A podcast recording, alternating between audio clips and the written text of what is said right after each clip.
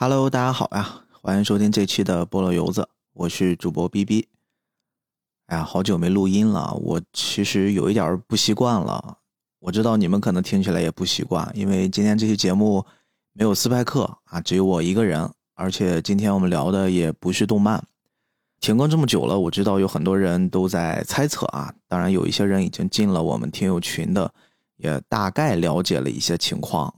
呃，我想来想去吧，还是应该做一期节目跟大家好好聊一聊，我觉得也算是一种交代。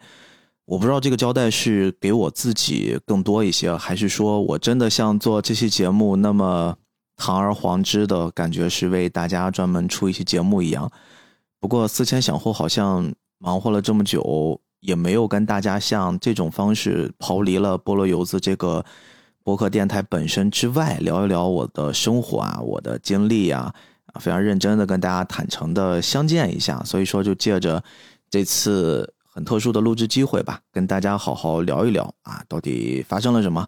其实我也不想吊着大家胃口。从结果导向上来说的话，在年前啊，临近年关的时候，斯派克跟我说。啊，可能没法继续合作了。然后，当然我们也私下聊了很多啊。聊完之后呢，我尊重了他的选择。很长一段时间吧，对我来说有一些些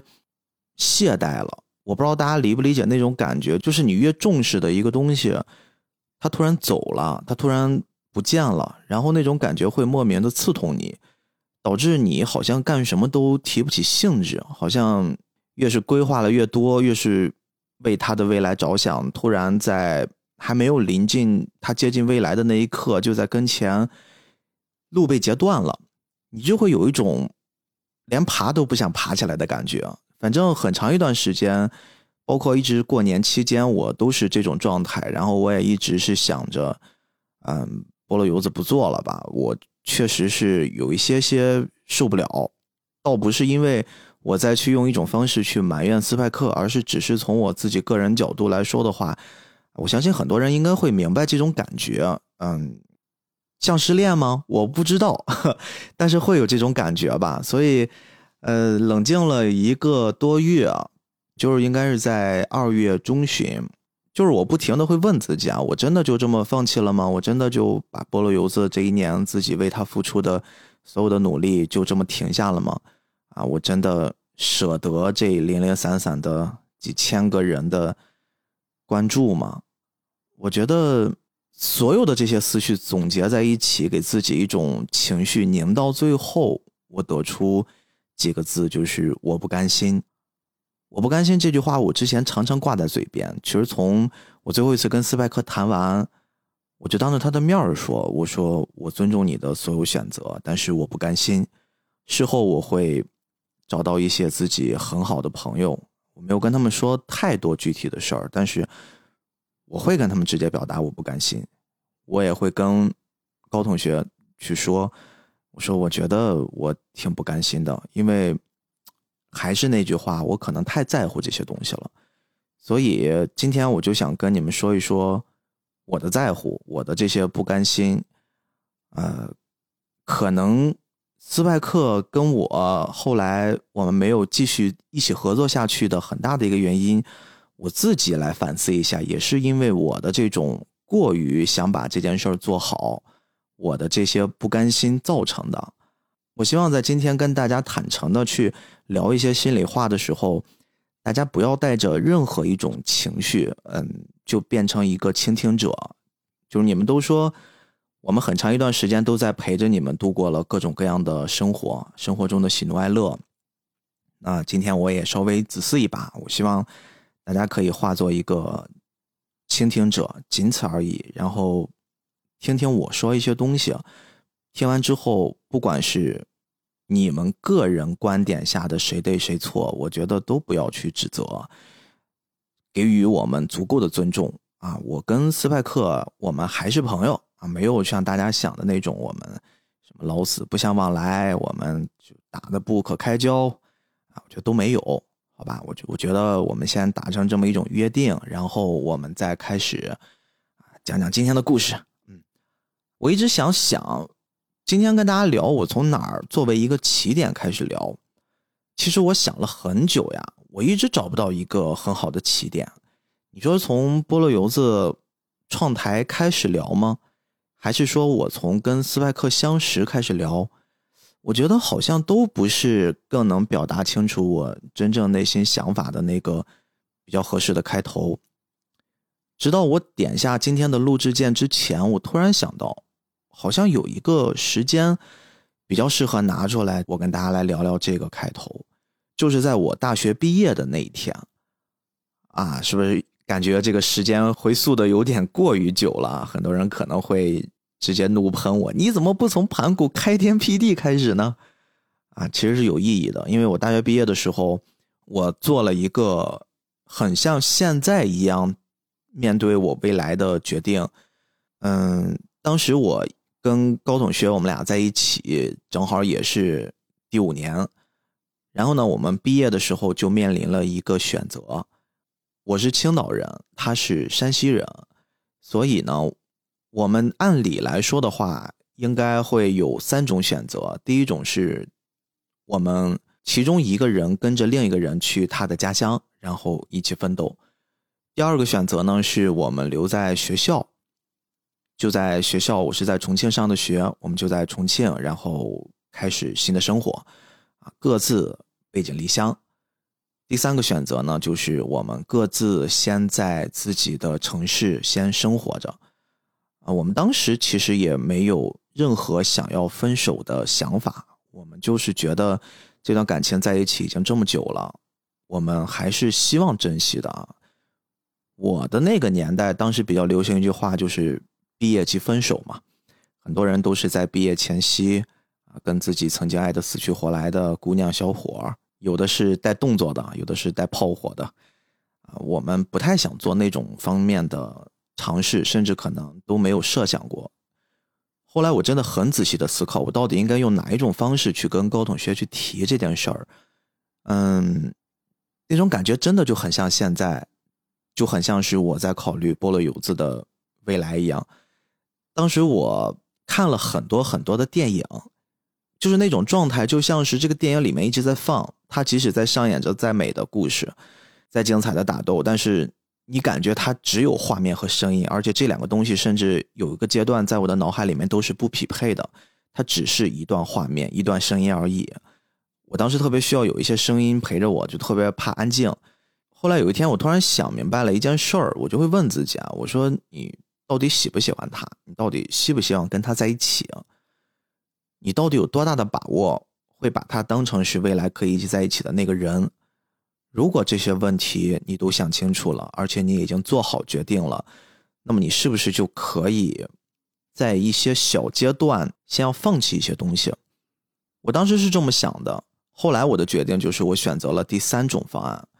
我跟他说，我们就先各自回家，我回青岛，你回山西，然后呢，给我两年的时间，我要做好一种准备。这个准备并不是。只是心理层面的，在这两年的时间，我希望你相信我。我如果做到可以养活你了，我们并不是很发愁住的和吃的这种很生活的问题。我们只要满足的就是，当高同学有一个想要的东西，这个东西并不是一个特别贵的东西啊，可能真的是一件衣服啊，一双鞋子，他看好的化妆品，他看好的包，我可以毫不犹豫的宠溺的买给他。我觉得那一刻我就可以把你接到我的城市了，因为我不想当看到高同学有一个很喜欢的东西，我还要去算计着，甚至我还要跟父母去要钱，然后来买给他，或者是跟他说：“哎呀，那东西太贵了，你忍一忍。”我觉得这个样子，我们在一起生活，同样一个城市里面，打着“我爱你，你爱我”的情分，好像这段感情持续不下去。所以我把我的想法跟高同学说了，然后高同学呢也同意我这观点，我们俩就有了一个两年的约定。当然，这中间我们就开启了一个非常非常长的异地恋。呃，其实对于我们这种在一起这么长时间的人来说，这种异地恋也不是大家想象的那么难熬。高同学会有一个习惯啊，他每天晚上都会给我在睡前响一声电话。我看到是他差不多在九十点钟、十一点左右的样子，他打来电话了，手机响了，我都不会去接啊，他也只会响一声，立马就挂掉啊。我们这个行为一直持续到现在。就是如果现在很偶尔的，我跟他不在一起睡了，比如说我出差了，或者说他有什么事儿，或者他回娘家了，他还是会用这种方式，像是我们两个之间传递的一种小小秘密吧，腻歪在一起的小信号。当时就每天晚上我们都会用这种方式，包括打打电话呀、视频一下呀、聊一聊近况。其实那段生活特别纯粹。现在想想，我真的几乎就把所有的时间、所有的精力都投入在工作之上。而且我觉得我这体重基本上也都是在那一两年的时间里面快速长起来的。就每天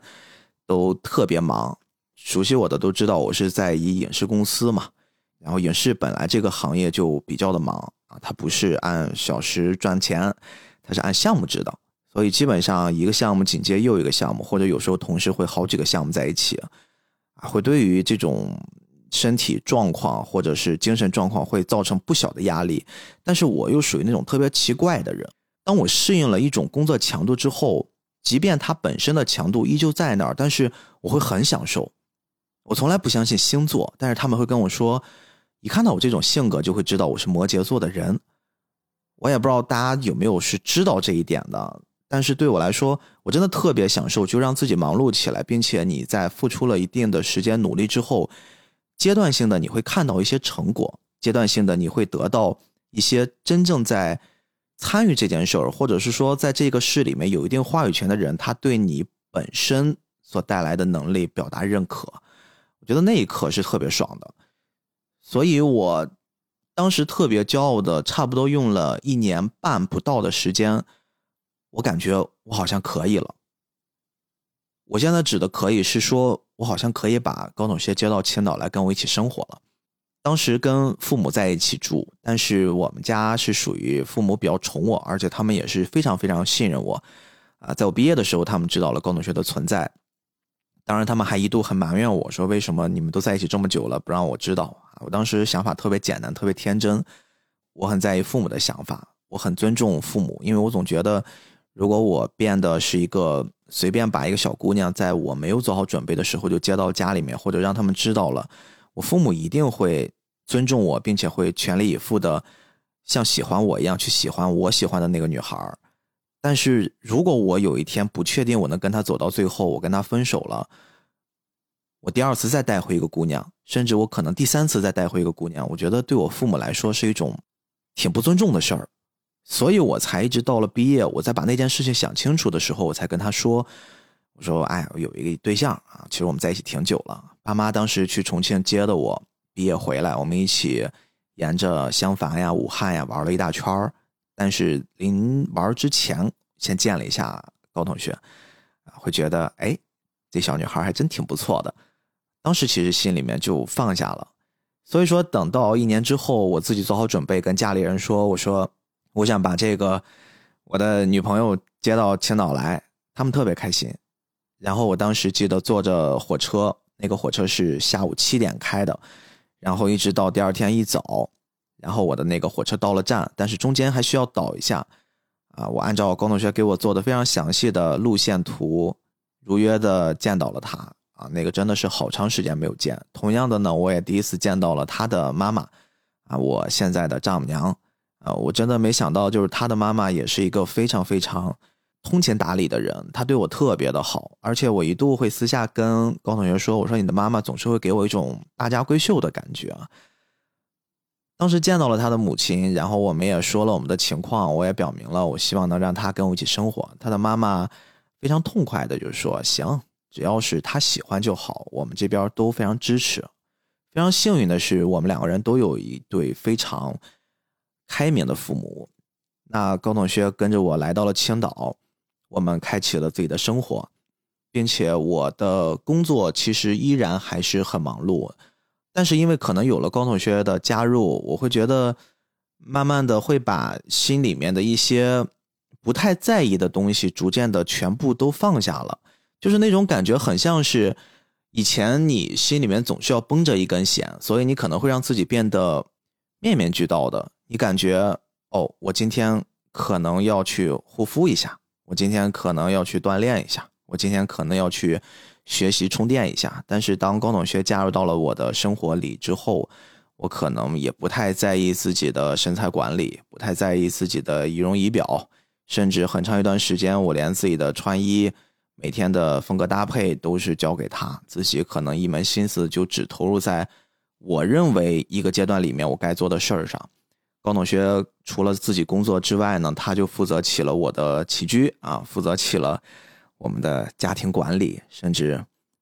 帮我去分担一些呃父母照顾层面的事情。我真的觉得他做的已经特别特别好了。那个阶段我的工作也风生水起吧，我一直跟着呃我的领导，跟着我的团队完成了一个又一个自己多次都觉得不可能完成的任务。大家也都很信任我，大家也都觉得我好像是那么回事儿。嗯，其实我的故事大概从开端到这儿应该也就结束了。你们好像也没有听出什么很特别的，但是我只是想跟你们说，在这个节点上，我的一次选择，至今为止，我觉得好像都是对的。我妈一直会说我是一个很幸运的孩子。我也不知道她指的幸运是什么，但是我特别相信我妈跟我说的这句话，可能会偶尔在自己情绪不好的时候，或者在自己遇到一些挫折的时候，我会回想起我妈跟我说的这句话，然后呢，我就会觉得，嗯，这可能只是我接下来要迎接幸运的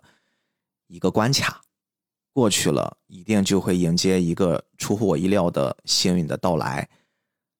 那后来呢，我在工作的方面。逐渐的有一种麻木的感觉，因为挑战依旧在，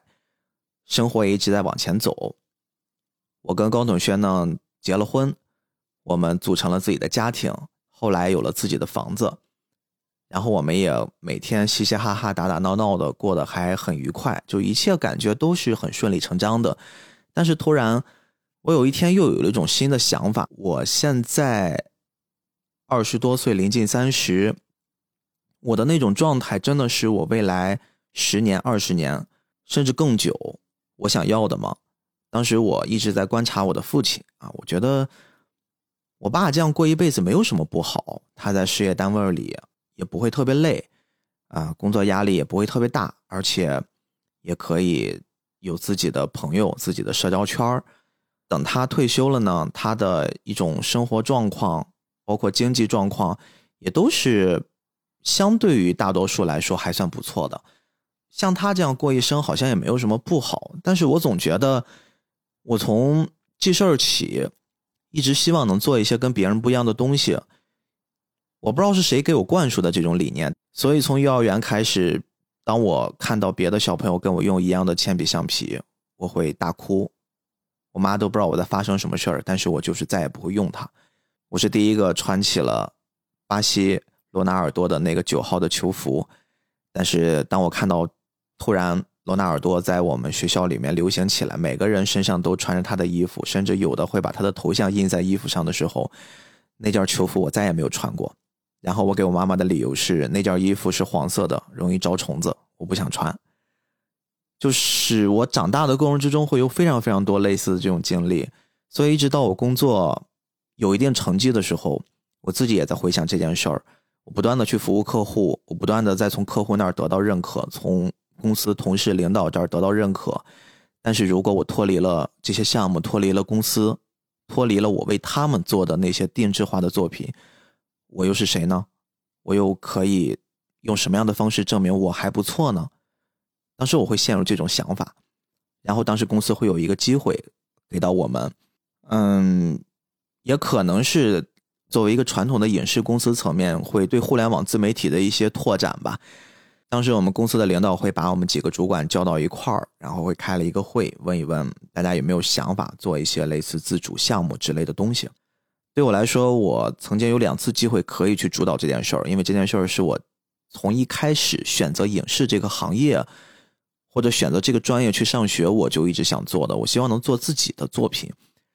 但是我刚入公司的那个阶段呢，这件事我做不了，因为我那个时候没有话语权，我在公司里面只是一颗螺丝钉。但是在过了若干年之后，我第二次从公司的层面有了这个机会，我的职务、我在公司的威望以及大家对我的认可，我觉得这事儿我可以干。所以说，我会很积极的举起了手，我说我想试一试。然后当时工作依然很忙，我们只能用我们自己私下的一些时间来完成这件事儿。叫了一些小伙伴儿，我们一起做了一些东西。这些东西呢，其实一度是我的骄傲，但是我觉得现在不是时候，我还不太想跟大家公布我之前做过的一些作品啊。但是我一直相信，等有一天我的播客也好，或者是我个人的一些成长，我自己的准备达到了一个程度的时候，我会跟大家去分享我曾经特别骄傲、特别自豪的一些作品啊。希望。你们那个时候都会在，希望你们那个时候都可以陪我一起看一看，给到一些你们最真实的想法吧。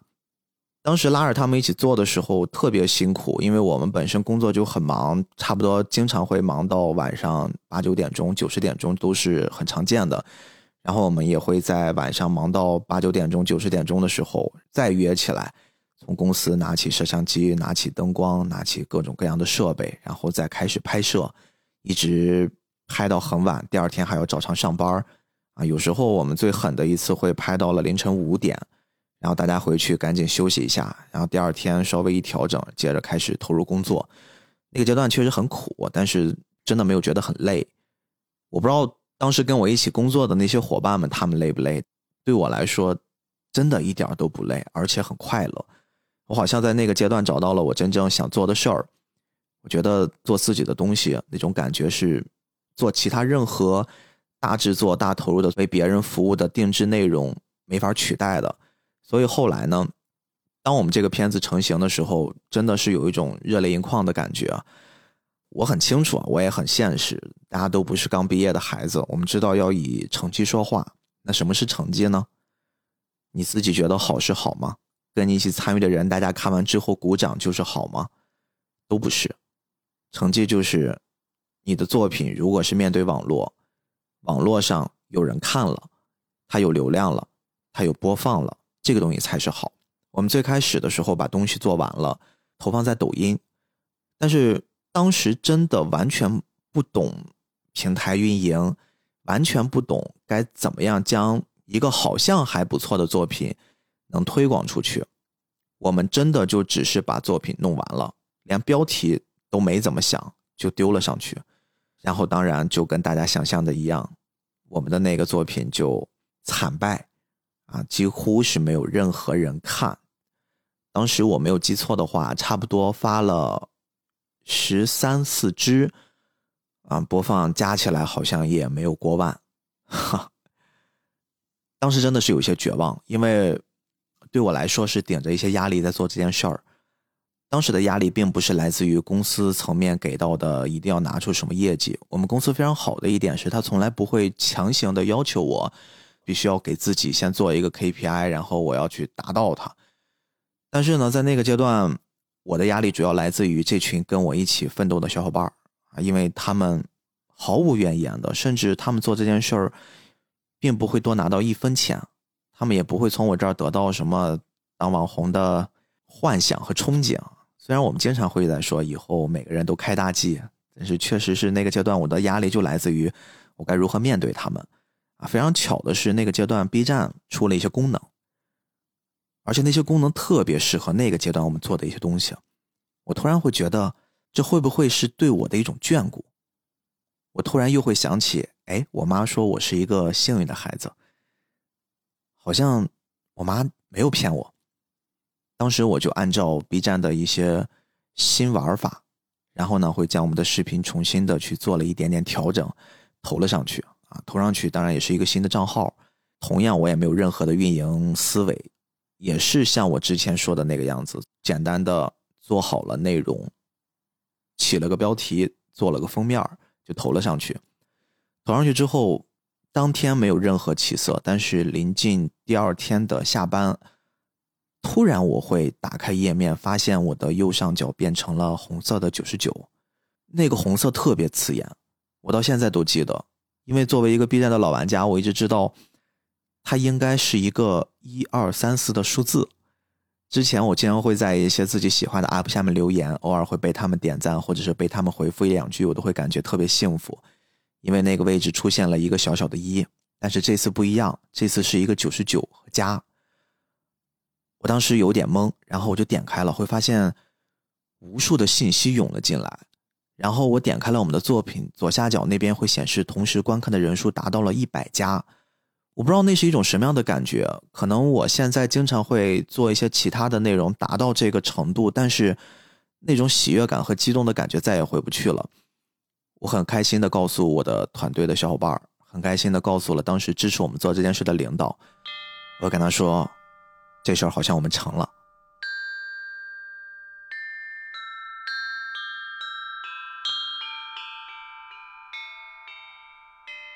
之后很顺利，我们凭借这一个作品呢，B 站也联系到了我们，然后会跟平台建立了一些合作，他们非常认可我们的东西，观众的评价也非常好。还是因为我不会运营，我不懂自媒体的该有的玩法，当时。我陷入了一个特别大的误区，我会觉得这次都是我们忙里偷闲做的一些东西，那么下次我好好准备。既然这次都可以达到一个几十万的播放，涨粉一万多，那么下次如果我用更精良的制作，更好的孵化道，我们小伙伴们大家一起全力投入，会不会我们接下来会越来越好？啊，平步青云，我们很快就可以实现我们自己的自负盈亏。然后呢，公司也会给我们更多的支持、资源和倾注，它允许我们在工作时间里面专门抽出一些大家都共有的时间啊，不用在晚上起早贪黑的去以私下的时间去做这件事儿了。后来呢，我们花了一点钱，包括利用了上次获得的一些奖金啊，我们花了比较大的制作，做了第二期作品，但是因为。我们第一次作品跟第二次之间间隔了有一个月，导致第二次的成绩其实并不理想。一些做自媒体的朋友应该知道问题在哪儿啊？新号其实更新的速度会显得尤其重要，所以这也是为什么你们会看到，当我在很多年之后做菠萝油子的时候，我会特别在意稳定更新，我会特别在意在一个水准质量之上。向大家稳定的呈现一些内容，这是那个阶段对我来说一个挺大的打击，因为那个阶段我又有了压力，我的压力就来自于除了大家跟我一起奋斗、一起努力，甚至放弃了他们原有的一些工作，推开了原有的一些约会，他们来陪我完成这件事儿之外，更大的压力来自于我的公司、我的环境，因为这个时候公司在我身上也下了一些赌注。但是好在呢，当时的成绩虽然相比第一次没有那么好，但是还是不错啊。作为一个新人 UP 主来说的话，那个时候我们已经做到了值得让别人为我们长期关注、值得去看一看这个账号的程度了。后来 B 站要跟我们决定联合投稿，我会把这件事儿第一时间跟公司里面说，公司呢直接会倾注了更大的资源，然后这件事儿不出意外的，就像你们想象一样。黄了，啊，不然我也不会现在来转动漫来做播客。当然，这两者之间可能并没有特别强烈的关系，冥冥之中一定会有一些安排会指引到我来，指引到我这儿来做这件事儿吧。当时这个事儿我还在苦苦的坚持，坚持了半年左右，不管是从公司还是从一起跟我奋斗的小伙伴们的感觉上，我能感受得到。大家其实并不看好，而且大家对于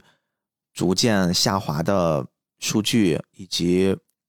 我们越来越投入更大的资源在这件事儿上，似乎形成了一种相互抗拒的力量。它就像两股麻绳一样，各自在往不同的方向使着劲儿。这个时候呢，我的生活又发生了一个非常大的变化，而且这件事儿，我相信绝大多数的人应该也都经历过。二零一九年，我们在。开开心心的做完了最后一期视频发了上去，然后我们准备好好过一个年的时候，疫情来了。那个阶段会将我们所有人困在家里面，我们原本的生活计划都被打乱了，我们也没法在初期的时候聚到了办公室，忙起我们本该去忙碌的那些本职工作。在家里面我们也没闲着，因为对于影视行业来说的话，一些工作的重心会转到了影视广告上。我们的以前客户，他们本身的线下需求也慢慢的变成了线上，相对应的来说，可能我们反而变得更忙碌了起来。但是线上的视频它有线上的玩法，当时公司好像察觉到了一些变化，就会把这些调整非常顺理成章的放到了我这儿，专门成立了一个以我为中心的线上的团队。然后我们这个团队呢，主要就是一方面去做我们所谓的自主项目，另一方面呢，就会让我们去做一些呈现出。能配合公司完成客户线上需求的任务，这个事儿一直持续了很久。公司继续信任着我，继续会让我放开手脚去干。但是对我来说，从我接触互联网自媒体到我开始去承接一个以互联网为主宰的团队，而且为这个团队负责的这样的一个角色。我其实整个过程也不过才经历了一年，这一年我疯狂的在让自己变成一个互联网的自媒体人，但是我会发现有些东西不是靠你自己在网上去搜索一下就可以做得到的。这一年很痛苦，这一年真的很痛苦。我特别想把这件事做好，但是你会发现你做不到，这个已经超出了你能力范围的东西。我记得那一年。一直持续了七八个月，我不断的在招人，不断的再去让自己显得忙碌起来。我们期间也完成了一些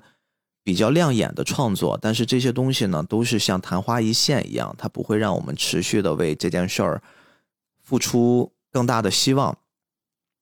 直到有一天，我感觉我自己的身体状况好像不太好了，那种身体状况不再是来自于心肺感知，而是一种心理层面上，我感觉我自己好像。再这么下去会要撑不住了。同一时间呢，我看到了在 B 站上影视飓风 Team 他做的一期视频，他以自己的视角说出了自己的故事，他的创业经历以及整个在这个阶段里面自己的感同身受。我在看那支视频的时候，我不知道为什么，就是我整个的呼吸起伏都会变得比平时还要快很多。我感觉 Team 说的每一句话好像都是在我心里面，好像 Team 做的每一次决定。跟我在某一些时刻完全一样，好像 Team 的感受就真的是我当时的感受，但是我们之间有一个特别特别大的不同。从目前来看，他很成功，但是从目前来看，我很失败，我跟他的差距非常非常的大。所以那一刻我真的动摇了，我开始尝试一些别的方式，一些我之前可能根本不会看得上的方式。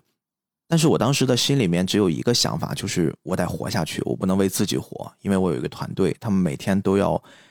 因为我的一些决定，可能会影响到他们的生活，他们一定也想变得更好，他们一定也有像我一样，某一个阶段自己的一些追求。越是这个样子，我会觉得那段时间越难熬。直到当这个部门成立一年的时候，我们的领导把我们叫到办公室去，然后跟我聊了一件事儿，他说。这个部门如果持续的在做亏损，没有做很好的盈利的话，那我们这个部门就先解散吧。其实我当时听到这一刻的时候，我并没有像大家想象的那样那么惊讶，反而是一种释怀，因为我觉得好像这种感觉才是我很早之前就在期待的一件事儿，自己好像终于从一种状态里面解脱了。因为那段时间我自己一度会觉得创作不是一件快乐的事儿。创作让我变得痛苦了。那个时候的我好像已经不是我了。所以呢，我在这件事儿之外，我同时做了一个决定，因为我知道领导的下一句话一定是他希望我能做回我之前的工作，因为我可以在那个岗位上为公司创造价值。我说出了那句话是：我想辞职，不需要任何的什么程序，我这边现在目前也不需要做交接。啊，我确实想自己试一试。我当时跟公司说的是，我想自己试一试，但其实我跟自己说的是，我想休息一下。我觉得我那种状态不对，我觉得我应该要让自己有一个调整的阶段，去拥抱一下我真正该有的生活。因为当我提出辞职的时候，我在公司已经待了七年，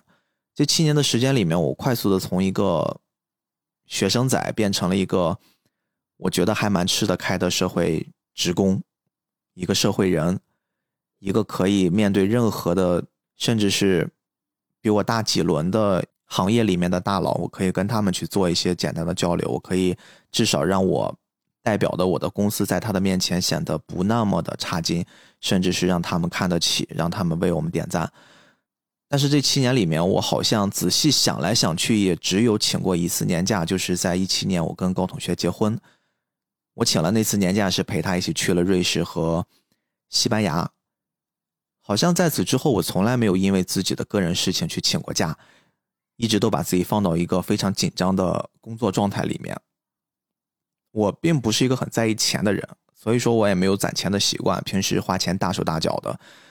我虽然做好了准备，当这个部门解散的时候，我离开这个公司，然后有一段时间自己生活，但是我但是很显然，我的钱包没有做好准备，其实存款并不多。那天晚上，我记得我还是跟高同学说了一下，我说我要不要去跟你商量商量这件事儿？你觉得我的决定是对的还是不对的？你要不要支持我？他像往常一样一如既往的会跟我说：“只要你做好了决定，我就支持你。”他曾经也跟我说过：“你说的什么都是对的，你做的什么都是我尊重你的。”这句话并不是大家现在在互联网上看来的那种，像是在做口水架、再去做怂恿的那种啊！对对对，不是这个样子，他是真的打心眼里面说的是这句话。所以，当这个话再次在很多年之后出现在我耳边的时候，我会觉得特别特别的感动，特别特别的温暖。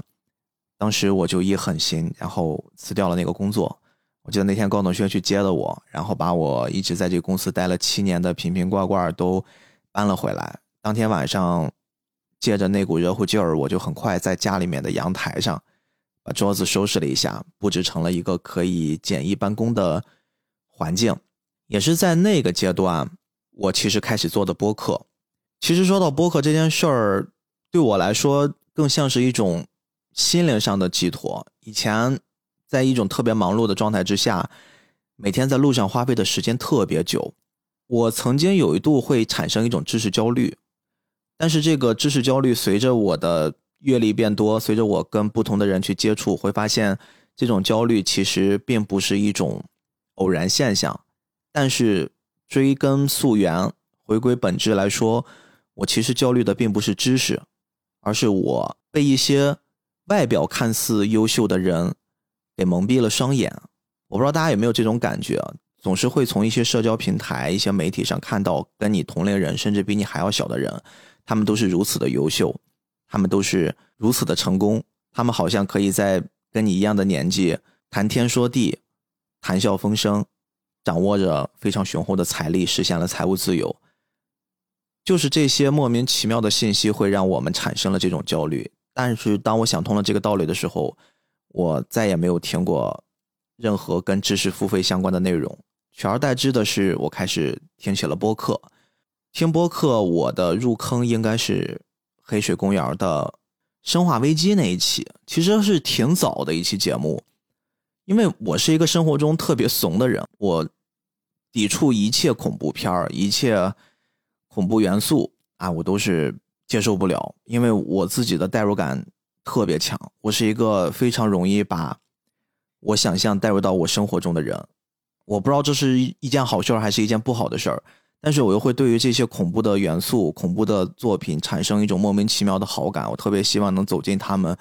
去接触一些剧情啊。那次。无意中听到了他们的这期节目，我本着内容去听的，但是会被金花院长和艾文老师他们之间的谈笑风生给吸引。我会觉得这种方式好像才是一种真正的让我感到释怀，感让我在这一种忙碌的氛围之下短暂停留、短暂记起我是谁的一种社交方式。我真的会把这个东西定义为一种社交方式。后来就会。不断的听起他们的节目，每周听他们的更新，就好像是跟自己的一些老朋友见面一样。差不多听了一年的时候，我就产生了一种想法。我觉得本身我也是一个有特别特别强烈表达欲的人，而且我也特别清楚，一个音频节目制作的难度远远比视频节目简单的多。啊，我真的没有去贬低任何一个跟我一样在做播客创作的同行们，因为。我现在也是在这个行列之中，所以我特别清楚这一点。嗯，很长一段时间我就很想找到一个人，他能陪我一起也做播客，因为我当时从黑水公园入坑的播客，同时也听了非常非常多的内容。我不知道是不是因为先入为主这种原因啊，我会觉得他们那种两个人的搭档，互相配合、互相扶持的感觉，好像才是我一直期待的一种合作逻辑。我也自知我的能力绝对做不了金花，但是我似乎可以成为艾文。于是，在后面的很多年里面，我一直都在做一件事儿，除了我本身工作之外的那些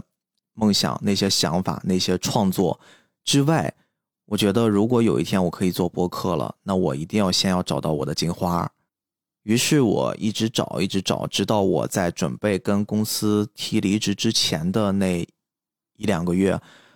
我会发现原来金花一直在我身边。相信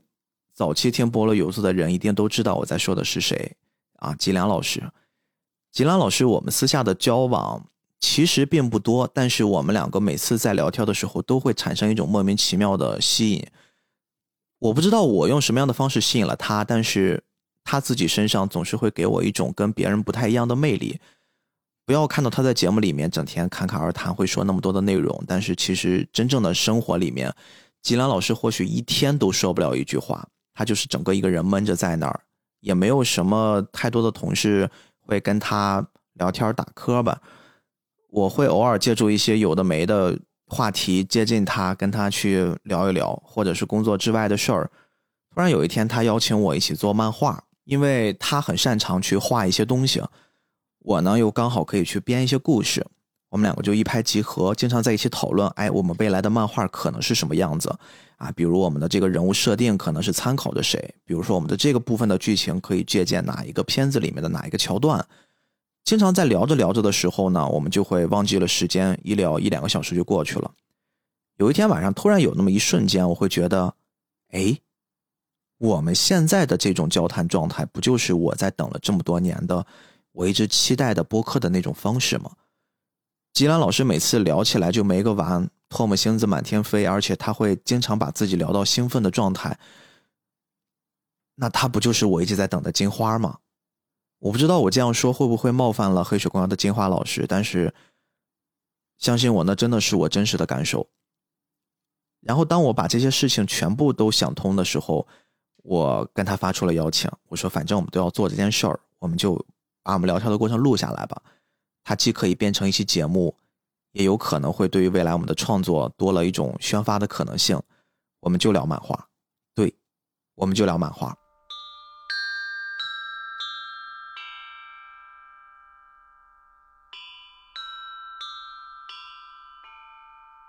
后来呢，我们就把这期节目做了一个简单的分工，我会包含了创作和后期的事儿，那他呢会帮我设计一些东西，比如说我们的 logo，比如说我们之前名字的排布，啊，当然这个名字我们在纠结了很久的时候，突然有一天我们不约而同的就想到了一个既不俗又不雅，而且呢还感觉上非常带感的，又包含青岛元素的东西。就是菠萝油子。在此之前，其实我们想了非常非常多很扯淡的名字，比如说我们借助青岛元素啊，青岛啤酒，我们想起了一个名字叫“哈酒吧”。现在回想一下，那个阶段其实还是挺快乐的。我们会约定每周都在下班的时间，当公司绝大多数人都走了，或者是啊他们在外面加班的时候，我们选择公司一间比较安静的房间，那个房间也刚好是我们。本身在做视频创作的时候需要用到的一间房间，到了晚上它普遍都是闲着的，我们就借助那个房间的一台破破旧旧的电脑和两个麦克风，我们就开启了我们的第一期节目，也就是你们听到的《龙珠》那期节目。其实我们录的还相对比较早，我们当时商量的一种约定就是我们先录四期，当我们录完四期，我们自己判断这件事能做不能做，如果他能做，我们就。找一个合适的时间，在年前发了第一期节目。其实，当我们录完第一期的时候，我就已经感觉这事儿是能做的。我觉得这事儿一定能做。我不知道哪来的莫名其妙的自信，我真的感觉我这事儿我真的可以做。我好像真的挺适合做博客。后来就像你们所看的那个样子，我们大年二十九上了第一期节目《龙珠》，之后我们就没有抱着任何的负担和压力，甚至不希望有任何人听。我们只是希望它是一个能把我们自己生活里面的一些不满、我们的所见所闻，通过嘴巴的方式发泄出来的这样的一个途径。所以说，每次录制都是我每个周特别期待的一个时间。虽然我们一周工作很累了，但是每到周三或者周四的晚上，我跟吉良老师在黑不溜秋的走廊上走到了我们那间房间，打开灯，泡上一杯茶，我们开始聊动漫的时候，每次录完节目取下麦克风，我们两个人可能会沉默不语，就是会去享受那一刻你的所有压力的释放。我不知道这件事对于一个成年人来说，或者是对于一个此刻的你来说意味着什么。好像是越长大，越是接触一些生活上的琐碎，你会发现一些压力本身就不存在你的身边，但是它确确实实的，好像真的就在，它真的就在那儿。但是当我们录完这期节目，好像一个星期的压力全部都释放掉了。所以说，我们爱上了录播客的那种感觉。我相信，在现在绝大多数我们做播客的小伙伴里面，大家应该都是跟我一样有同样的感受。在此之后呢，我又。开始了自己的职业规划，因为那个阶段已经无限临近我的离职。当我决定要离职的那一刻，我先找到了在公司里面，我先找到了吉良，我会跟他说明情况。我能感觉得到吉良对于我的想离职的这个念头，其实是有一些不满的。我也是能感觉到，从他的角度，他会觉得如果一旦我们两个人不在一个公司了，可能。未来很多东西都充满了不确定性。那一刻，其实我们也在做着又一次选择。我会说：“那这事儿你是怎么看的？”我说：“我当然是希望这东西继续做下去。”当时并不是因为这个账号有流量，有人开始听，而是因为单纯我觉得这种感觉很好。我说：“你希望延续吗？”他想了想，跟我说：“其实好像也可以，没有什么不好。”于是呢，我们就每周都会约在我们家里面。我把一些设备都搬回了家，用着我本来就不多的仅剩的一点点钱，又添了一些录制的设备。其实我当时的想法就是，哪怕我不挣钱，我想先把这件事儿持续下去，啊，一直坚持到我真的撑不下去了为止，我再想办法。我对于我自己的个人能力还是充满信心的，我觉得可能我找工作并不会那么的困难。所以，对于钱，我自始至终没有一个很强烈的概念。只要降低了自己的消费欲望，好像一切都变得那么顺理成章。因为我们不用还房贷，啊，我享受了一个普普通通的二线城市啊，青岛算是一线城市吗？一个拆二代的快乐。同时，我现在还没有孩子，我也不用去照顾人类幼崽，去考虑这些支出。平时的吃饭可以跟父母一起解决。所以，我的消费又在哪儿呢？我不出门就没有消费，所以说我手里面仅存不多的钱，反倒让我维持了非常非常多的时间。直到有一天，吉良会跟我说，他因为个人的一些变动，确实没法继续合作了。我听到他跟我说不能合作的那一刻，我整个心里是绝望的，因为这次绝望还带了一些别的感觉，很像是现在我的一种感觉，因为当时我们的这个节目刚好。开始变好了，我们的节目刚好开始被一些平台推荐了，然后我们得到了第一波流量，我们得到了一些我们意料之外的喜欢我们的人的支持和肯定。吉良走的还挺果断，我这边翻遍了我的朋友圈，翻遍了我的社交，我发现好像没有一个人可以替代脊梁，但是我又对自己的定位特别清楚，我真的非常需要一个金花。我真的非常需要一个我能捧着他，让他聊得很痛快的人。后来我想到之前我在 B 站做 UP 主的时候，我认识了电影最 top 的发条张，刚好他也在跟朋友做一些类似音频的节目。那天他看到我发的，刚好是吉良要走的最后一期节目，他说：“哟，你也在玩这个？”我说：“是呀。”发条张张老师呢就邀请我去跟他一起录一期节目，我满口答应。但是内心有一些不知所措。录完节目的时候，我会跟发条张说出了我自己的一个请求。我真的在心里面盘算了很久。我说：“你认不认识在青岛本地的一些喜欢动漫的，而且有一定表达欲的人。人意料之外的，他很快就推荐给了我，就是后来你们知道的斯派克。斯派克当时是一个，嗯，自由职业者，就像我们最开始在节目跟大家介绍他一样，他正在给非常非常多的公众号供稿，啊，稿费不多，但是他好像似乎也是一个对生活消费欲望并不高的人，所以说他的那种生活状态以及他的收入也可以让他在那个阶段获得满足。我们当时约在了一个咖啡馆里面，那是一个下午。他说那个咖啡馆呢是他平时写稿子比较常去的一个地儿啊。我们如约而至，然后呢聊了很久。当然我会先开门见山的跟他说我需要一个搭档。当然我不会跟他说我需要一个金花，我说我需要一个搭档，我需要一个可以陪着我做菠萝油子的人。菠萝油子是什么呢？我又跟他详细的说了说播客。什么是播客？什么是我理解的播客？以及什么是我想要的播客节目？斯外克听的还很认真，而且也跟我表达了他的一些想法和看法。啊，从我们简单的聊天过程之中，我其实也是在不断的去尝试把他带入到跟我一起做节目的那个位置上，他的表达、他的思维、他的反应，是不是可以承接得上吉良老师曾经坐过的那把椅子？我知道把他们拿到一起比较是一件很不对的事儿，我甚至当他的面，以及我私下告诉自己不要把吉良和斯派克放到一起比较。但是有的时候，一些东西是身不由己和潜移默化的。但是让我非常惊喜的是，我会发现斯派克好像很快的就可以融入这个角色。那个念头我再次出现，我会觉得他也很适合做博客，我真的很适合做博客。我们真的能把这件事做好。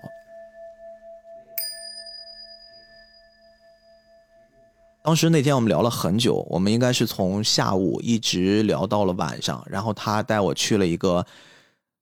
附近的炸串店，他说那是他吃了很多年的炸串然后呢，我们就在那个屋子里面一起吃了很久。吃完之后还感觉有聊不完的话，然后我们就一起从那个炸串店往我们家的方向走，而且在路上我们会发现我们住的又不远。啊，一切感觉都好像是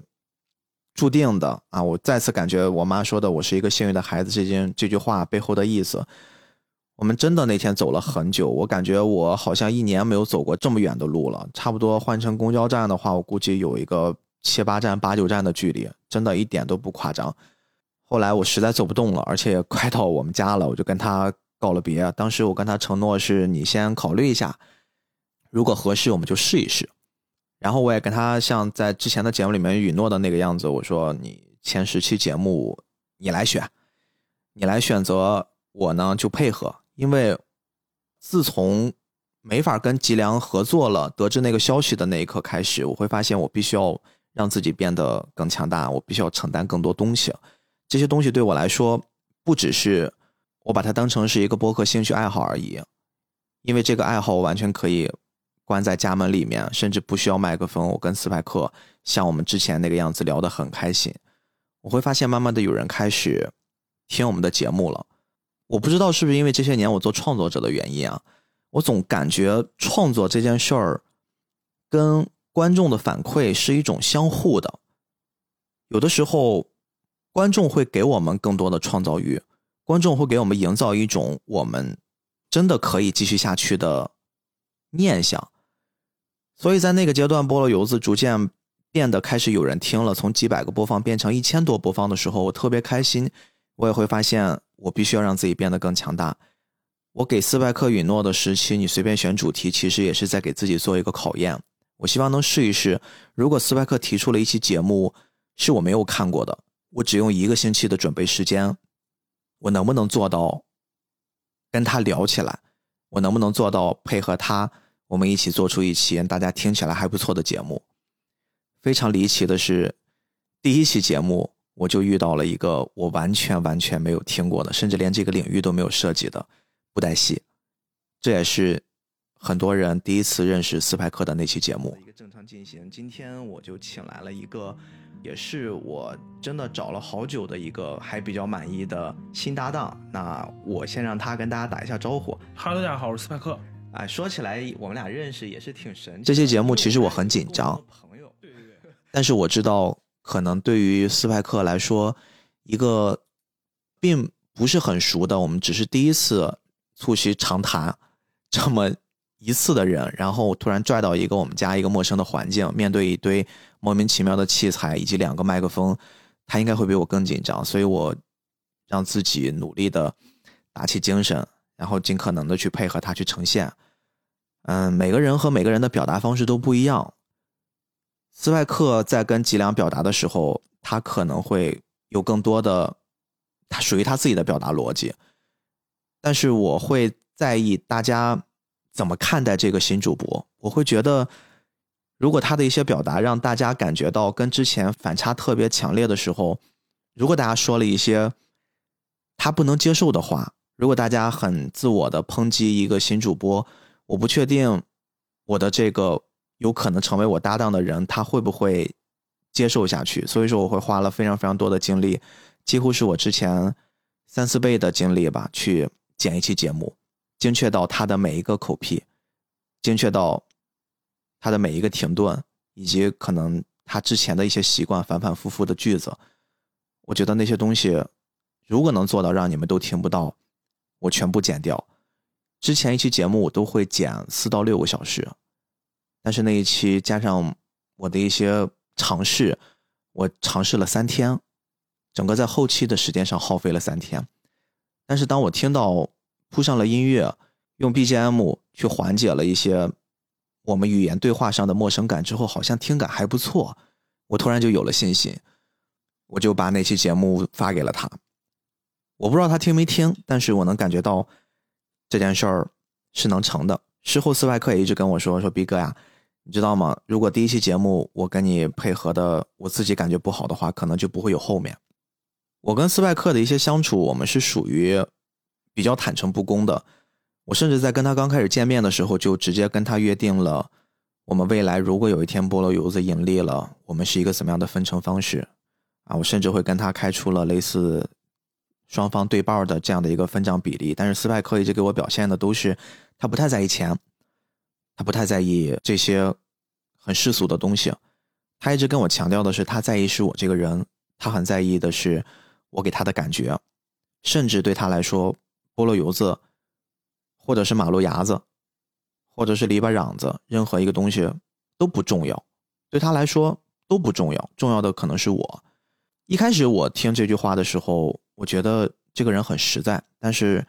常年在跟人接触的时候，我会发现，当我想稳固住一种结构的时候，所谓的那些不谈钱，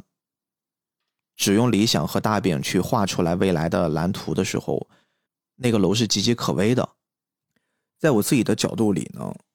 我不能允许自己像他一样变得那么随便，觉得都可以，即便感性层面告诉我这样子会让我们显得。更加的客气，更加的亲昵，但是我相信，不会有任何一个人会明白自己在某一个时刻，在当下，自己所扮演的那个角色的真正的价值。所以，与其这个样子，我更加的坚持我刚开始给到他的承诺。可能我会做的越来越多，我会参与到运营，我会参与到所有的平台对接、粉丝管理、后期永无止境的后期，以及我同样也要准备每一期节目。我当时只希望斯派克能做到，我们一起把内容完成好，其他的我觉得都交给我，完全没有问题。斯派克当然也是这么想的，而且他在这些方面真的做得非常好，我是一个特别特别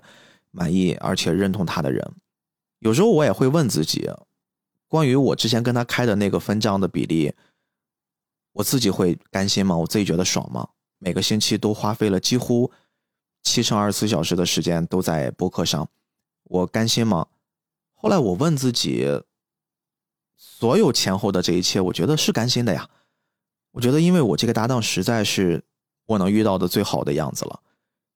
所以，当这一切我自己捋清楚的时候，我会觉得就应该坚持自己曾经承诺的那个样子，就应该这么办。事后我们经常会因为一些讨论聊起来，我会跟他说：“我说我们的一些。”未来的发展状况，我说可能我们未来会赚钱，我希望我们都能通过播客活下去。但是他会一直强调我在意你这个人，我知道他或许不在意的是一千两千，他甚至也跟我说过，一开始那些小钱都自己拿着吧，你确实你的状况也不太好，挺不容易的啊。毕竟斯派克是有一些自己的稳定收入，而我所有的时间慢慢的都扑在了博客上。但是呢，我会觉得这件事儿，我不能以现在的这个眼光来看。不负责任的说，如果有一天博乐游子赚到了十万呢？我们有一单生意接到了一百万呢？你还是会不在意吗？你还是会不在意分账吗？我觉得不会。我不希望到了那天的时候，大家弄得不开心，所以我会还蛮强调这件事儿的。嗯，我也不知道是不是因为这件事儿会让他产生了一些对我的不太好的想法，会觉得会不会逼哥是一个有功利心的人？会不会逼哥会把菠萝油子当成了一个商品？会不会逼哥把赚钱放到了第一位？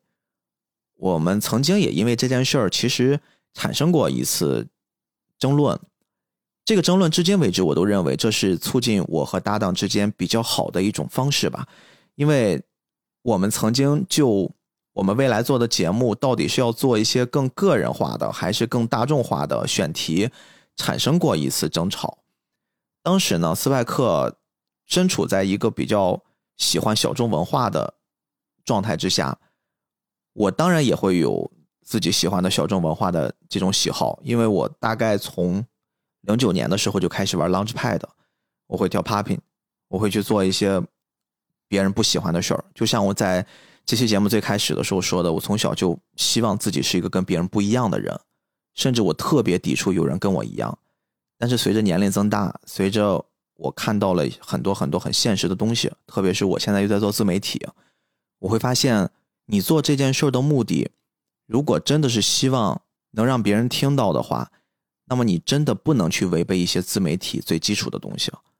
所以我给他的建议是，我们要去结合着来。甚至我提出一种可能性，有没有一种可能是我们既聊一些我们又喜欢的，并且这东西它又不那么小众，先让大家先认识我们，我们未来才有机会去聊更多小众的东西。这件事我们争论了很久，后来我们互相理解了对方，我们把这件事说通了。也就有了你们看到的我们节目从前面的一些比较小众的一些比较个性化的作品，比如说布袋戏，比如说苍天航路，像这些作品，慢慢的就过渡到了一些比较大众的鬼灭呀，像穿越时空的少女啊，像风云呀这种内容出来。斯派克的成长特别快，他自从想通了这个道理之后，甚至很长一段时间主动的会。给我提供一些很好很好的选题，因为他会发现一些热点跟一些比较优秀的他喜欢的作品做一些结合，我们两个产生的化学反应，大家听起来会格外的爽，而且非常非常多次我们上了一些平台的首页，其实绝大多数都是斯派克的功劳，他会起到了一个让我眼前一亮的感觉，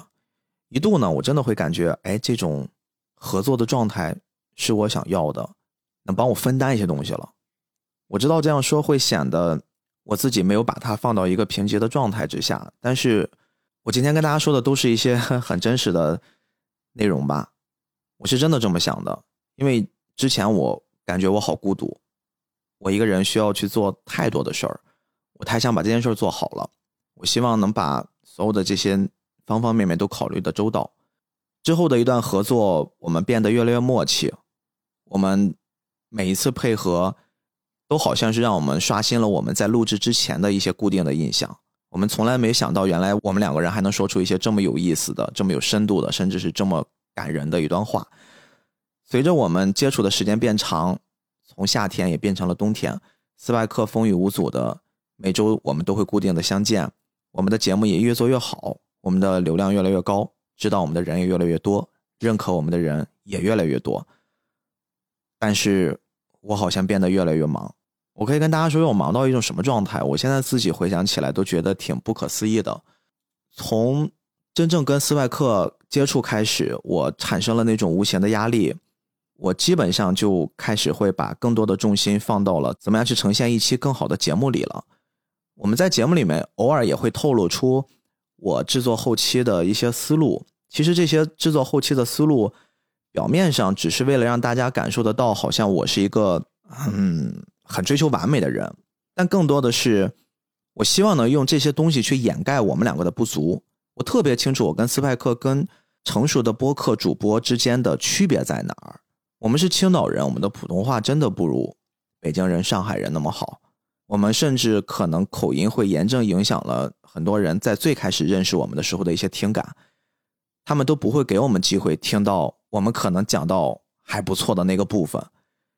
其次，我们的专业在聊动漫的时候，我们并不是动漫行业里的人，而是我们是一群爱好者。所以，在这个长期的内容输出之下，我也不确定我们每一期的节目是不是真的能让大家觉得还不错。但是有些东西是我可以通过努力做到的，比如我可以用更加精细化的后期，我可以用更符合我们聊天的音乐去铺垫我们每一次聊天的每一段话题、每一个主题。这些东西都是为了去帮衬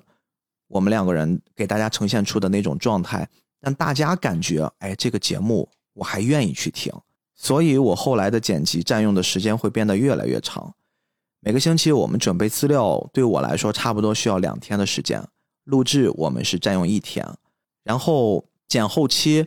我会慢慢的发现，它从以前的一天变成了一整天，变成了两天，变成了两天加一晚，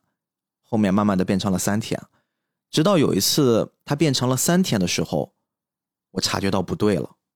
那个就是寄生兽的那一期。我觉得我如果在一期音频节目上去耗费了三天的后期，这一定是存在着什么问题。即便是这期节目它再好，一定是存在问题。我必须要给自己减负。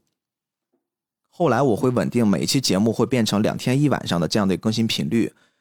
这样的话，加上准备的时间，我可能需要花在播客这个内容上五天。也就在我们这个阶段往前倒不久。我们建了自己的听友群，我还记得那天我还挺忐忑的。我跟斯派克说：“我说我想建一听友群，可能会让我们的听众们跟我们的粘性更大一些。我希望能给他们一个可以更方便分享、更方便交流、跟大家拉近距离的这么一平台。”然后当时斯派克给我，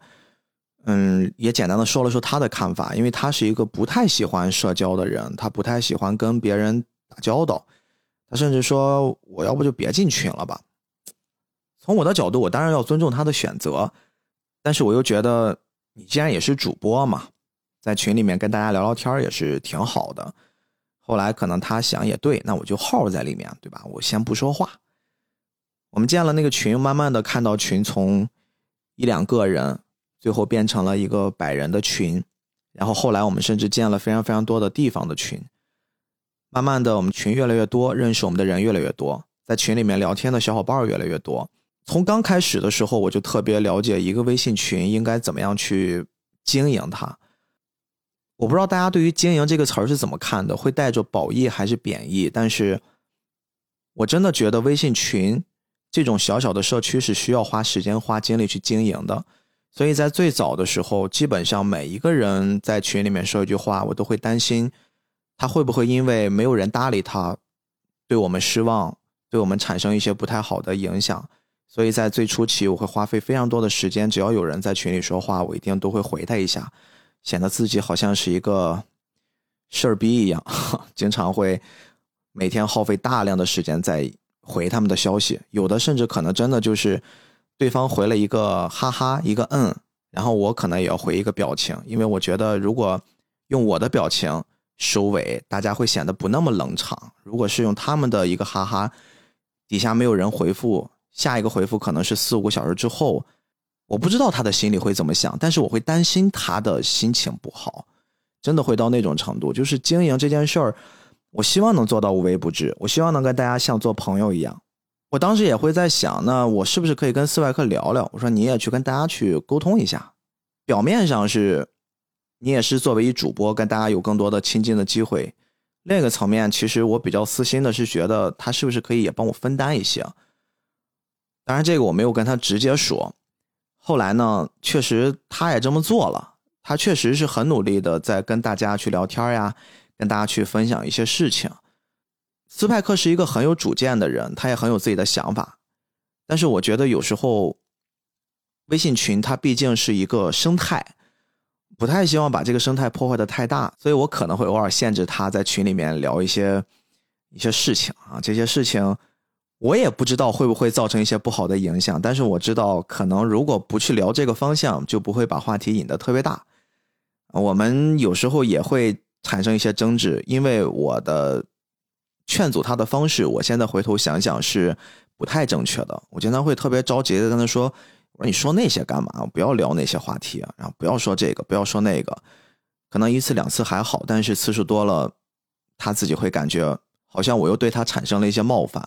我会对他像管一个小学生、管一个职工一样。我当然知道我的初心是什么，但是我有尝试换位思考，我有感同身受。我好像觉得自己做的不太对，所以说自此之后，我不太会用一些特别强硬的方式去跟他。说这些事情，而且也尽可能的把一些在群里面可能会产生这种歪楼的情况，我去试着矫正。这个过程又会花费一些时间，很长一段时间，高同学会在家里面责怪我说：“你每天就捧着个手机，从电脑下来，然后还要一直弄着手机，说有那么多人跟你聊吗？你有那么多信息去回吗？你现在又不是工作，又没有那么多的客户。” 但是我一直没有想跟他说，我说其实现在我的客户更多，现在每一个听友可能我都觉得像我的客户一样，我都要去跟他们去沟通去交流。慢慢的这些群稳定下来了，人也变多了，就开始我觉得没有那么累了，我觉得我可以跟他们去放开，让他们自己去玩了，然后会渐渐的把自己更多的时间就又抽离回怎么样去考虑做好一期节目，而且那个阶段。我们也似乎得了不少奖，得到了不少肯定啊！在圈子里面认识了很多的朋友，去要做一些这种社交，在平台里面认识了非常非常多帮助我们的运营小哥哥小姐姐，然后跟他们去处理一些关系。我的精力就放到了那边。其实也就是差不多在同一时间，我又做了一件事儿。我当时想。只是在群里面，因为大家加群的效率还不是很高，我觉得可能会有有没有一种可能会更直接一些，跟这些喜欢听我们节目的人沟通一下。后来正好在平台的一些撮合之下，就开了一下直播活动。啊，这个说是直播，但更像是我的一次尝试吧。之前都是录好了节目，甚至是啊自己一些零零碎碎的想法，通过后期会让它变得完整。我当时特别清楚，如果做了直播，会把自己完全暴露在大家面前啊！我的小缺点，我的各种长处、短处，其实就是一个很真实的样子给到大家。当时我觉得也行吧，应该我也不至于会差到嗯没法听的程度。第一次开播还挺紧张的，但是也有不少人过来支持我。后来慢慢的会形成一群固定的朋友，我们每周三更新完了之后，周四都会开一场直播。刚开始其实还好，因为时间分配上比较均衡。但是随着越来越忙之后，我会发现我的时间越来越不够用。但是周四晚上的直播变成了一种约定，我会看到大家参与的欲望也特别高，大家每个人都会基于我们的一个小主题分享自己的故事。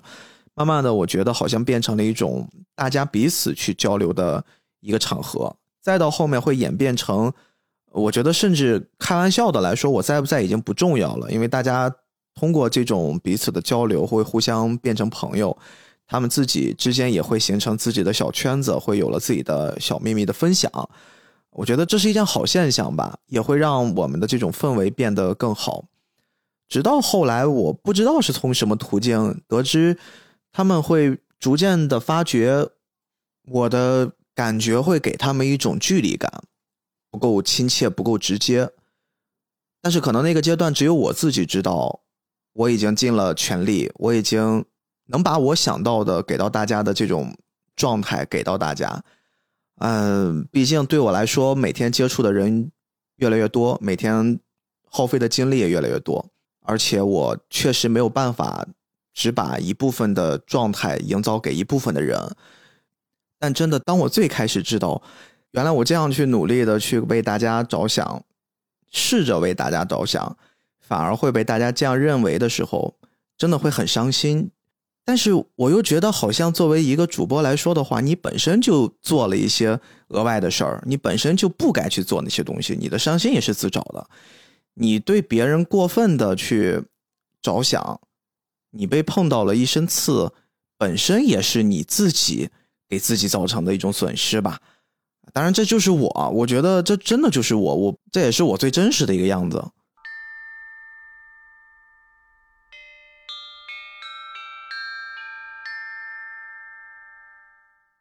我不知道现在这么说像不像是在给自己开脱，但是我真的很忙，忙到每天我给自己留的时间真的就是六点左右，我接了高同学下班去我妈家吃饭，吃完饭我们就回来，接着要开始工作，真的就是这种状态。可能对于我来说，这也是一个日后让斯派克感觉到不舒服的导火索，因为他觉得在某一些方面上，他邀请我吃饭或者是一些。嗯，别的方式的见面，我总是以我有点忙，我确实有点忙，今天不行的方式推错开。当斯派克后面我们变成没法继续合作，他提出想离开菠萝油子的时候，有一天晚上高同学跟我说：“说你会不会也确实是应该尝试去做一些社交？虽然你说一些社交，嗯，有的在这个阶段没太必要啊，我知道你是心疼钱啊，但是。”你要知道，有一些人是在关心你的，有一些人是在真心对你好的。他当说这句话的时候，我突然意识到，我有一些特别特别好的朋友，就即便是我的状况很不好了，他们也会一直陪着我。有这么一些朋友，他们经常会邀请我一起吃饭。但是自从我在跟斯派克合作的这个期间，我不仅拒绝了斯派克，我连他们这些我最好的朋友都没有去陪他们。我承认那个阶段我有些自卑，但是那都不是我开脱自己的理由。所以，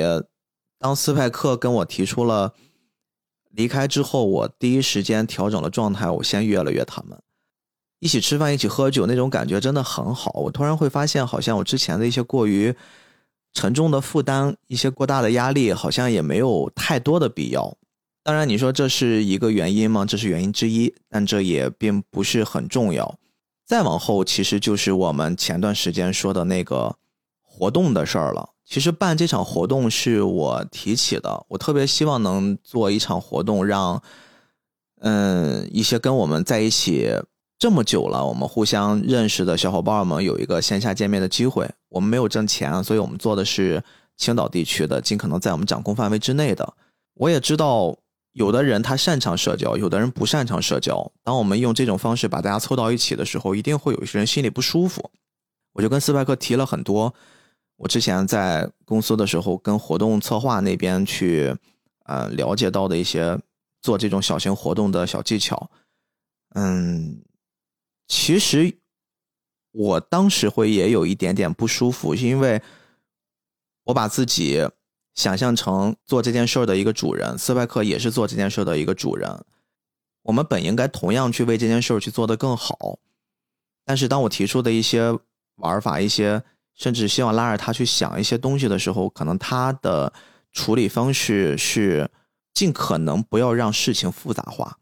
我知道这是一种在生活里面的哲理，这是一种生活哲学。有时候不要让东西变得复杂化，其实是一种解决。万事的很普遍的处理方案，但是我当时脑袋里面会有一个念头，我觉得他们这群人愿意花钱给到我们，信任我们，让我们组织一场活动，不应该只是单单的吃一个饭，不应该单单只是录一期节目而已。我知道一个陌生人加入一个陌生的团体那种孤立的感觉，所以我后来想，那我自己想想一些玩法吧。我说，那你如果。不太感兴趣，我这边来做这件事儿，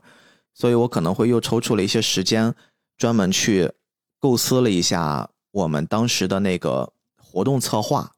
然后会把斯派克很开心的在录制完了之后叫到跟前儿，给他看了看我的想法。嗯，我能明显感觉出斯派克的对于我那些活动的一些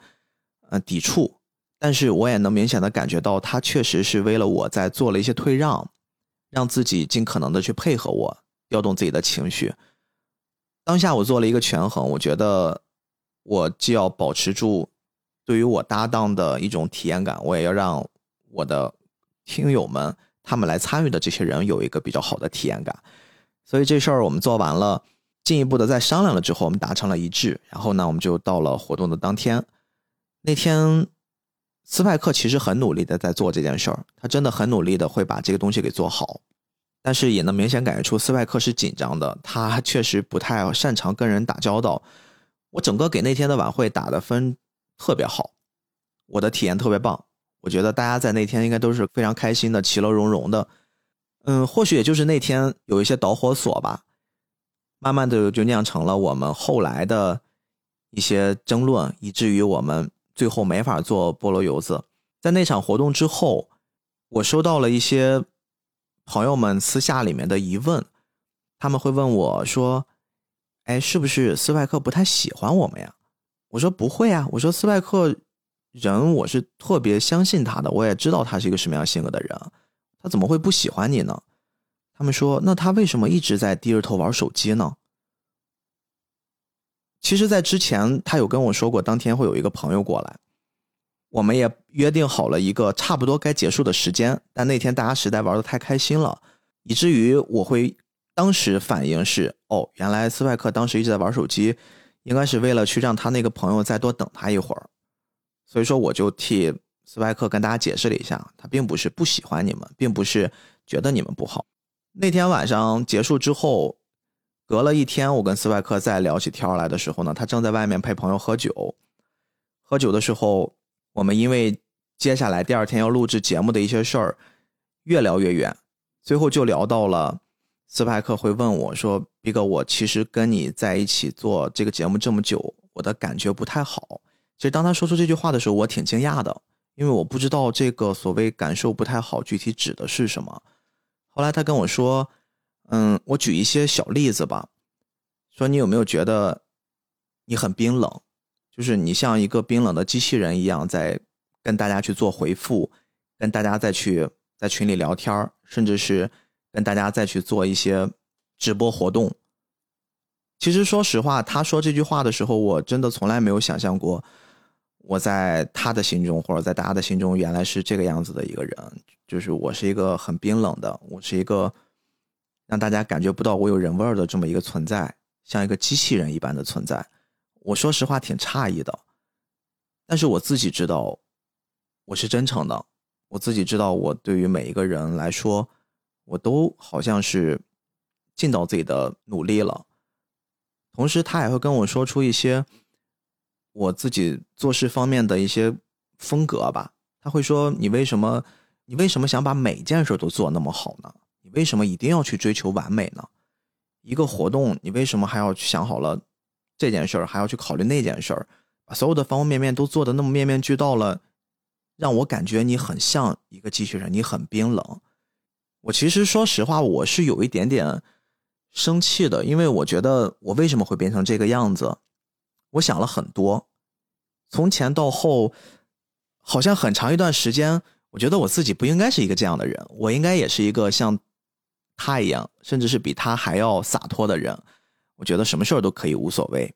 后来我发现我太喜欢菠萝油子了，后来我发现我太喜欢做播客了，我太舍不得这一群可以跟我一起做节目、听节目的人。越是舍不得，越是珍惜，我越想把这些东西做好，因为我知道，如果我不去把所有的方方面面做好的话，可能不会有人站在我身边，帮我去挡一些事情。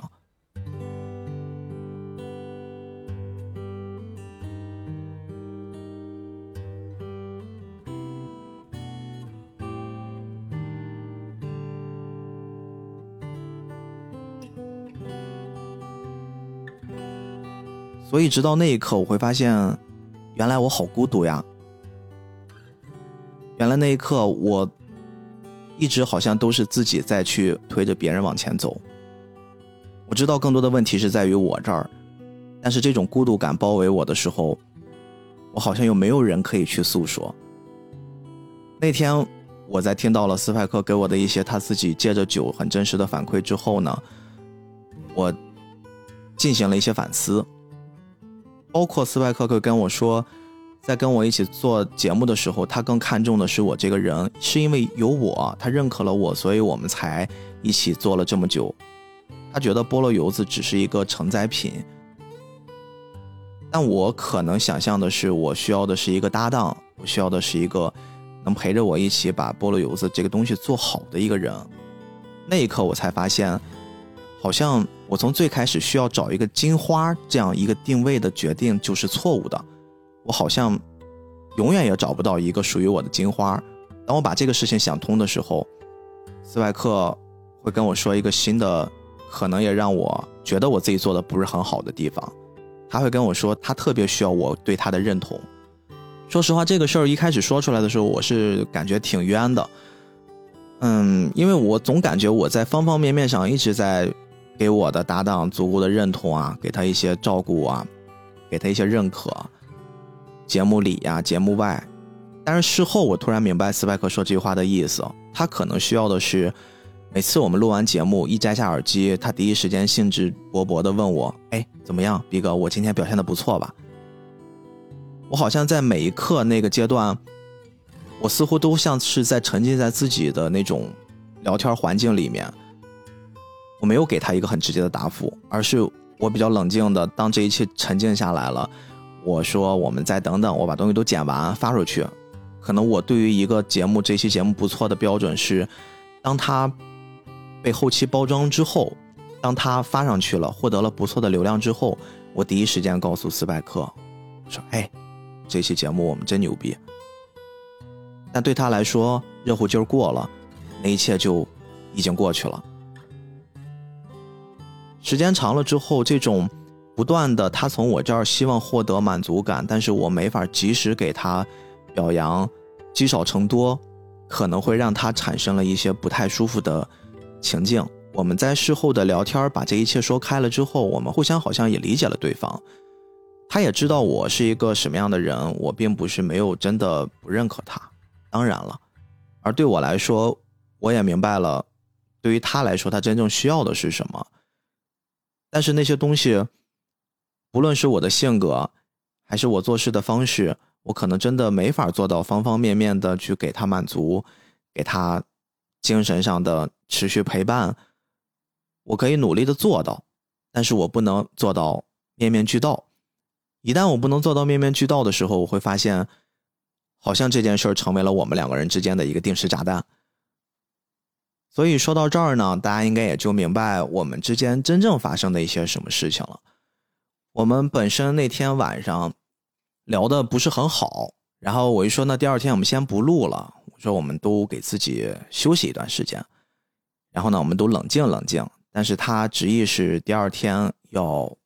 再见一面，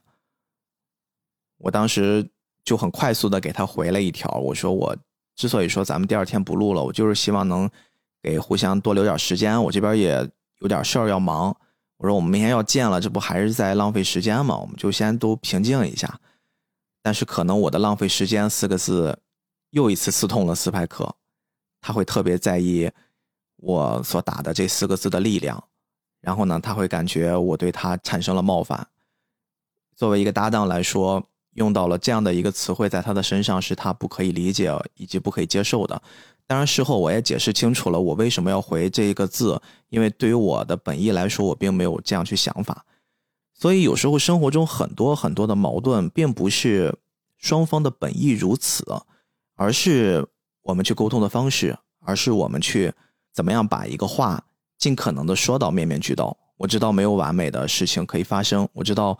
没有一个人可以做到二十四小时不犯错误，不管是生活中还是网络中，很多争吵不都是如此吗？特别巧的是，最近我也没有什么录节目的欲望，所以跟高同学看了不少 电视剧。我们把好久之前就想看，但是一直没时间追的《长安十二时辰》又找了出来。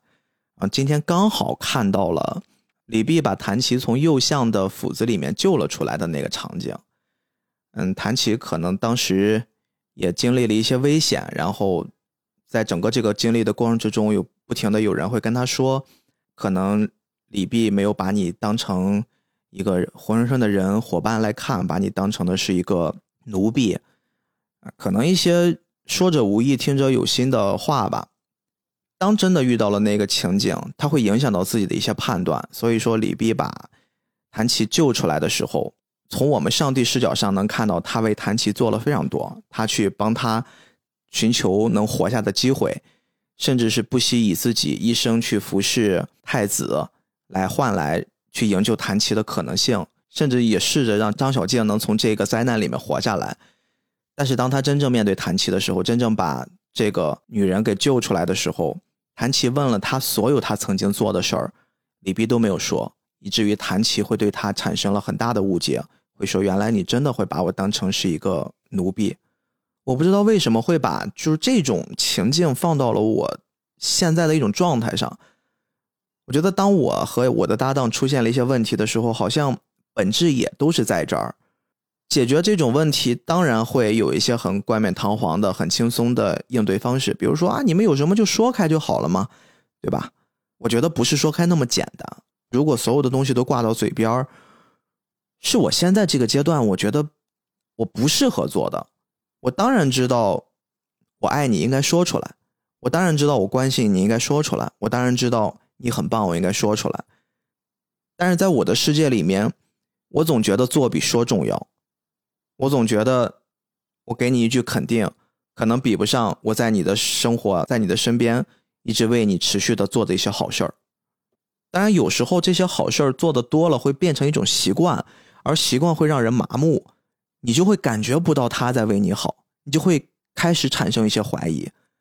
你就会开始听到别人说为什么逼哥是这个样子的，加上某一个特定情景之下，斯派克自己的真实感受，或许会变成了他对我的一些误解。总之，这一切化解开了，我觉得就好了。我最终是做了妥协，第二天决定跟他去见一面。后来呢，他因为自己的一些事儿改到了。第三天，啊，我们本身要准备见面之前，我接到了一个电话，啊，这个电话呢是我们的一个听友打来的。其实我接到这个电话，我还挺惊讶的，我不知道为什么在这个时间点上他会给我来一个电话。然后一接电话呢，我好像就明白他已经知道我们之间发生什么事儿了。我也不知道为什么那一刻我是愤怒的，我总觉得这是我和我搭档之间的事儿。我搭档没有第一时间选择跟我处理，而是他要先选择跟一个在我看来应该是一个外人。对不起，我用了“外人”这个词儿，但是我当时的那刻确实是这么想的。我觉得我们没有先自己内部处理好这个事儿，而是把这个东西让外人去涉及到他们，让他们也揉到里面了。而且我觉得我好像对我们俩之间的问题，对我们的听众造成了一些困扰。我觉得。这件事我做的太不漂亮了，然后那个电话他跟我聊了很多，越聊呢我越发现好像之前斯派克心里面积压的很多对我的不理解啊、不满意啊，好像都会跟他们去说，甚至很多信息都是我自己不知道的。我也试着解释了一下我们之间发生的什么事儿，好像在没有这通电话之前一切是可以调整的，但是当这通电话来了，木已成舟。但是我还是要去面对。我们晚上约了他定的见面的地点，也就是我们第一次见面的炸串因为对于斯派克来说，我们应该有始有终。我们约到了那个地方，结果发现那天刚好是小年儿关门了。我事先有预料到这种店可能在这个特殊的日子里面晚上应该不会开，但是我觉得我应该尊重他的选择，我就没有说。刚好他跟我说关门呢，我就说那我带你去吃个烤肉吧，吃个烧烤，我们喝点酒聊聊天本身也不是什么很大的事儿，我觉得不就是不能合作嘛，对吧？还是朋友。但是斯派克还是会有他的坚持，他真的是一个非常非常感性的人。他说就在这个炸串店不远，有一家汉堡店。这个汉堡店呢，曾经在十几年前，他有一个非常非常好的朋友。他们曾经在这儿告过别，他希望我跟他也能在这个地方，我们把一些话给聊开、说透。我说没问题啊，那就去了。嗯，那个场景，我有一些哭笑不得，因为我本身计划是一起吃个饭、聊聊天的，因为他也常跟我抱怨，我们认识这么长时间。就没有吃过饭，没有好好的聊过。但是他那天不太舒服，所以我也只是点了一杯饮料、一包薯条，我们俩就边说边聊。啊，我们从我们怎么认识的，然后聊到我们中间录制的时候每一个环节，我们各自心里的想法，越聊越发现我们好像都没有错，我们好像都是在为对方着想，我们不断的在去想着，哎，我这么做了，没有必要跟对方说，我今天不舒服了，但是我为了我们的约定，我坚持来，然后我今天有什么事儿，但是为了我们约定，我推开一下。当这一切都说通了时候，你会发现。其实本来的一些矛盾压根儿就不存在，我们谁也没有想让谁过得不好，谁也没有想害谁，所以我最后向他发了一个邀请。我觉得有一些东西是可以挽回的，既然话都说开了，你愿意还继续做下去吗？我说菠萝油子对我来说，他像我一个孩子一样，我会把你认定成波罗有子像一个妈妈一样的角色。斯外克是一个很温暖的人，但是斯外克可能会比较执念于他在。那天喝着酒，晚上做出的决定，他认为那个决定他既然已经做了，就是他给自己的一个交代，所以他认为这件事儿就到这儿为止。然后呢，我听到他说的又一次肯定的回复之后，我突然就感觉释怀了，我突然就感觉好像，呃，一段时间的逼迫自己，一段时间的去努力，好像也都。可以给自己放一个假了，你说他有必要吗？我觉得有必要。如果我未来继续做播客，我觉得我可能还是会在播客上使劲儿，用全力，好好的对待每一期节目，用我的方式跟大家去交流。只是那个时候，可能我身边没有斯派克了，我也不确定未来会是什么样的形式，用什么样的方式跟大家见面。但是我觉得。过了那个阶段之后，不断的有人来劝我，不管是我们的有台、仙境之桥的未央白马他们，还是还是银杏树下的猫猫，就很多人我在得知我不想做这件事儿的时候，他们都表达出了一个惊讶以及对我的理解，甚至像播客公社的播客制。我没想到，我发了一个动态说可能菠萝油子暂时停更了，他们还专门在节目里面提了一嘴，我受宠若惊的。你像还包括科学小组的三个姑娘啊，其中我的好 CP 大宝同学还为了帮我能找到一个搭档让我做下去，专门动用了他的关系网拉了一个群，然后给我认识了很多很多朋友。再包括。他们让我去咨询一下硬核电台的阿甘老师，因为他也曾经经历过跟我类似的阶段，我确实事后去耽误了他一段时间。然后他非常非常耐心的去跟我说应该怎么做，建议我从哪些方面去考虑，并且非常非常支持我，给了我让我做下去的理由和动力吧。我好像突然有一刻明白了，我曾经。耗费在播客这个行业里面的那些时间，那些本该属于我自己的时间，本该去陪朋友吃饭喝酒的时间，在这一刻好像就是曾经埋下的一个种子开花结果了。你问我后悔吗？我觉得，当我在选择了一个我喜欢做的事儿，并且我在这件事儿上扎根的时候，你看到了事后那一刹的温暖和绽放，我觉得值得了。因为还有这么多人真的会在意我们，真的会关心我们。我本来就不甘心，我本来就觉得我是因为一些外界条件逼迫我没法继续做下去了。我也沉寂了一个多月，也思考了好久。后来呢，在一些平台运营，我们私下的接触里面，他突然点醒了我。他说：“有时候这些东西。”对你很重要，但对别人不一定是最重要的。但是如果你把它当成最重要的东西，那这些问题不就是一个困难而已吗？它就是一个坎而已，总有解决的办法，只要你想做。我觉得他说的特别对，所以我问自己啊，我要不要继续下去？我要不要坚持下去？我很明确的给自己一个答案，就是我要。未来我还是要跟菠萝油子。走下去，这是一个我的精神寄托。可能它的形式会变吧，可能它的内容产出会变。我尽可能的会让它往好的方向走，但是它需要一个过程。可能未来的更新也不会很稳定，可能会出现一些你们不一定会一下子就喜欢的人，但是我会认真对待每一期节目。从年前停更了到现在，我有不少次机会是可以让自己赚一点钱的，但是这些赚钱的方式都像是在捉弄我一样，都是因为菠萝油子。因为我们那个特殊的时间、特殊的状况，导致我把这些事儿全推掉了。我甚至有时候在想，我说你们为什么不早一点来？你们如果早一点来的话，说不定我们会共同为这个事儿努力一下子，可能也不会闹得这么僵。但是理智告诉我，我们之间存在的问题可不是一两个商单是可以解决的，所以我丢失了一些我还挺需要的收入方面的内容。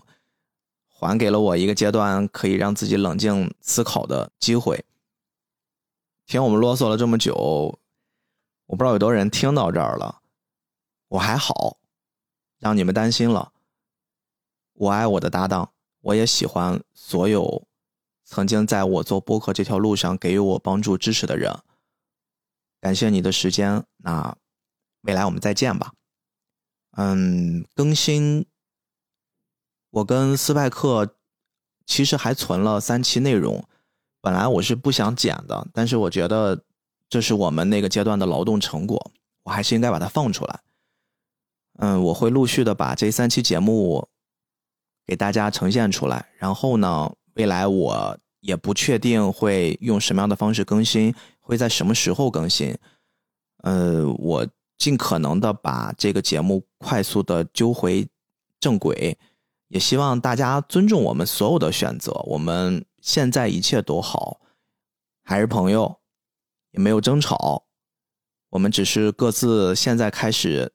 选择了各自希望能变得更好的方式活下去而已。我还记得最后我跟斯派克把所有一切聊完之后，我跟他说了一句话。我说：“这家汉堡店可能对你自己来说有着各种各样的故事。”但是你看看周围进进出出的人，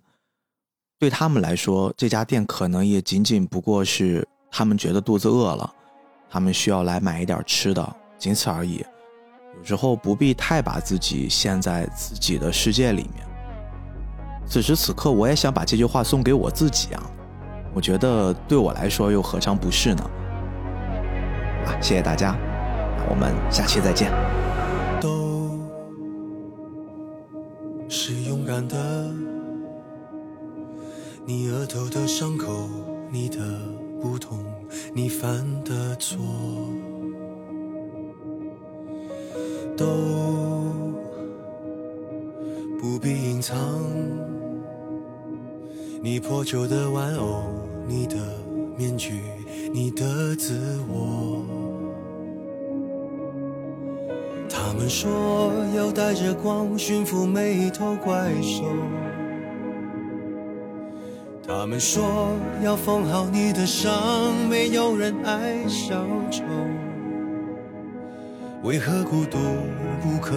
光荣？人只有不完美值得歌颂。谁说污泥满身的不算英雄？爱你孤身走暗巷，爱你不跪的模样，爱你对峙过绝望不肯哭一场，爱你破烂的衣裳却敢堵命运的枪，爱你和我那么像，缺口都一样。去吗？黑马，这褴褛的披风，战吗？战啊！你最卑微的梦，致那黑夜中的无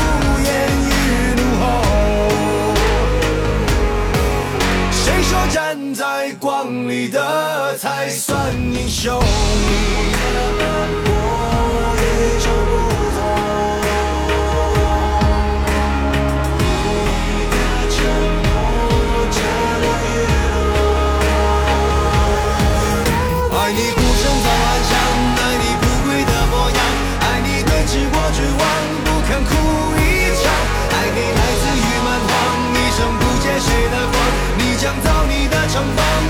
去去吗